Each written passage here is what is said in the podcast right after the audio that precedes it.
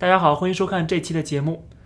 关注东亚地区、印太战略的朋友们，可能都注意到了最近有一条新闻，就是中国跟俄罗斯两个国家举行了联合的战略巡航，这是中俄两国的第二次联合空中战略巡航。中方派出了四架轰六飞机啊，和俄方的两架图九五飞机联合编队，在日本海、东海有关空域进行了联合巡航。而且双方派出的都是轰炸机，另外还有就是俄罗斯出动了苏三五来进行护航。这个消息出来之后，我看到中国国内的媒体纷纷的进行报道评论，把这个看作是中国的亮剑。因为最近美国、日本、澳大利亚，呃，还有印度这些国家都举行了各式各样的军事演习，而且还有是联合军事演习，形成了印太战略。这是川普在任期最后这段时间呢。这个完成的一个功绩，就是对中国进行全面的包围圈儿啊，就是围堵。那么形成这个印太战略啊，特别是这个四方联盟，这对中国的压力是巨大的。那么中国就拉着这个俄罗斯一起进行这样的巡航，展示实力啊，这个是对于中国政府来讲，对于共产党来讲，这是很有必要的。所以这个巡航在中国国内的媒体上大肆的来吹嘘，实际上在我们看来，这就是找到了一个靠山。俄罗斯终于出手了，我们老大哥出手了啊！这是中国的这种心态，很简单，就是狐假虎威的心态，就是拉着这个俄罗斯过来给自己壮胆儿。我们看，果然中共的党委胡锡进啊就兴奋了，激动了，在这个网上发表了文章，掩饰不住自己的兴奋之情。他的标题是“谁想压垮这两大国，就是痴心妄想”，而且呢，在文章里边还批评了日本，他说日本应该。与中俄友好啊，不要靠这个美国太近。为什么这么说呢？因为这一次的巡航是通知了韩国，没有通知日本啊，所以说日本很不满。当然韩国也不开心，觉得也是一个这个威胁，对吧？呃，之前韩国是出动了战机，那么这次没有啊，但是至少这个韩国表示了不太满意啊。但是至少他通知了韩国，但是没有提前通知日本。那么胡锡进就开始酸了。就说你看，呃，日本抱怨了吧？我们不通知你，为什么不通知你啊？就是因为你跟美国走太近，你是跟美国结盟的，你要不然跟我们中俄结盟啊，对吧？站在我们这一边，没准我们下次就通知你了，那就是这个意思，啊，特别特别的搞笑哦。看到胡锡进这样的，完全呃就是无知，写这种东西是毫无意义的，日本人跟看都不会看，啊，觉得你都是。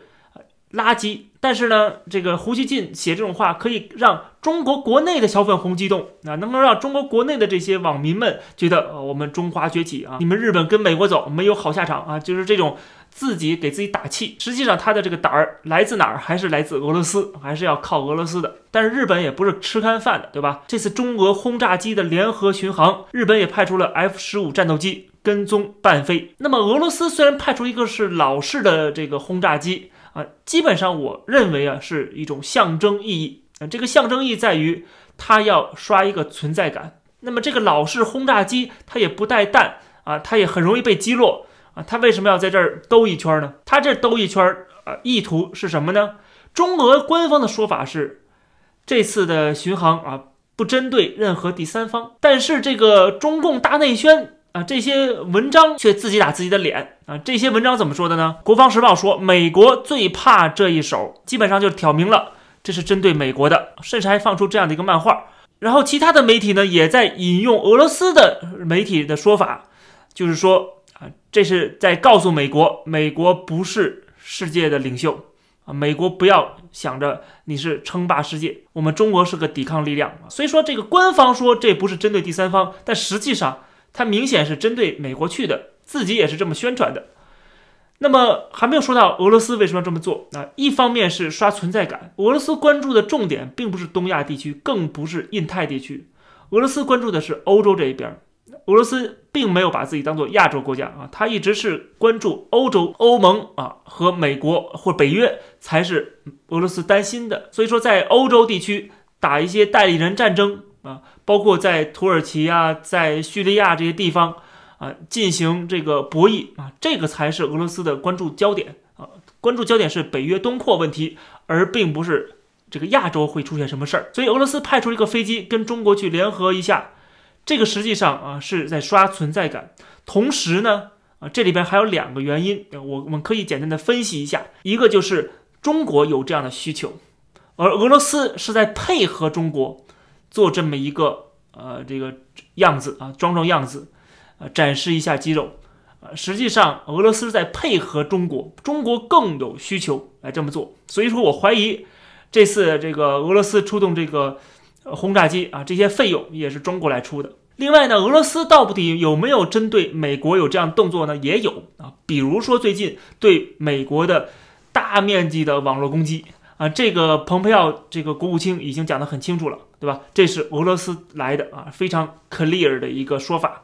那么当然了，美国总统川普有另外一种说法啊，他觉得啊，他暗示至少啊，说这是中国。这个俄罗斯有没有这样的动机呢？很明显有。啊，很明显是有的。中国是一直以来都对中美国进行攻击，这个从来没停过的啊，各种各样盗取军事技术啊，敏感技术。这个俄罗斯他为什么要发动这样的网络攻击很明显就是他要给美国一个下马威。他实际上是已经预示着啊，如果拜登上台的话，如果是真的这次的选举结果，现在目前的结果是川普赢的话。很可能俄罗斯并不会发动这样的网络攻击。那么，当俄罗斯认为拜登要上台了之后，他就要秀肌肉，他就要警告拜登，警告美国政府不要把俄罗斯当做软柿子来捏。这时候，我们就要批评拜登了。拜登的团队，他们是要把俄罗斯当做美国的头号敌人的，这个是很明确的。民主党一直以来都是这么做的。今天，共和党已经转向了，已经开始把中国当做头号敌人了。头号的战略敌人，但是民主党还没有转向过来啊。虽然已经加强了对中国的这种呃重新的考量，但是仍然把俄罗斯当做最大的敌人来对待啊，仍然把中国当做一个可以拉拢的对象，可以渗透、可以勾兑的对象啊。这个是民主党的天真之处啊。当然了，民主党也有自己的利益的原因。拜登上台之后，一定会加强对俄罗斯的制裁，一定和俄罗斯要闹翻的啊。所以说，俄罗斯的这种行为，我觉得。是可以解释通的。他要对美国先发制人，通过网络攻击，告诉美国政府我们不是好惹的。但是为什么川普如果胜利了啊，如果连任了，俄罗斯不会这么做呢？就是因为川普的路线一开始的路线就是联俄抗中啊，跟俄罗斯联合起来对付中国，这是川普一直以来的一个做法啊，从脱钩到贸易战啊都是这样。但是没想到川普这个联俄抗中的路线。被民主党给破坏了，从所谓的这个通俄门啊，那个然后甚至要弹劾川普，完全破坏了川普的这个战略。这个战略其实是最有利于美国利益的，嗯但是很可惜被民主党给破坏了啊。所以说，这个未来如果是拜登上台的话，呃，那么很明显啊，就是重新又回到过去那个跟俄罗斯对战的对敌的那样的一个形式。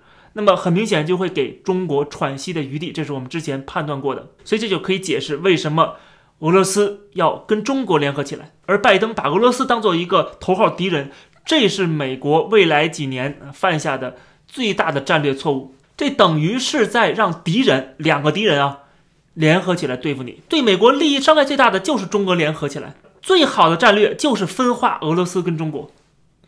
但是很遗憾，这个拜登政府上台之后，他要所谓的联合其他盟友对付中国，然后又把俄罗斯当做头号敌人，最后结果是什么？结果就是你碌碌无为啊！你肯定是做不到的，你肯定是啊改变不了这两个国家的他们的行为模式的啊！最后你呃不管是贸易协议也签不了，然后你的这个战略上面也会啊受到最大的损失。这个就是未来美国可能会面对的这样的一个困境。所以说，这次的中俄联合巡航在军事意义上边并不是多么的重要，但是它的战略的意义啊，或者是呃，这个可以看得到未来几年他们的这个方向啊，这个是值得我们所有人警醒的。这也是未来美国会遇到的一个很大的麻烦。这期的节目就跟大家先聊到这儿，感谢大家收看，别忘了点击订阅这个频道。我们下期再见。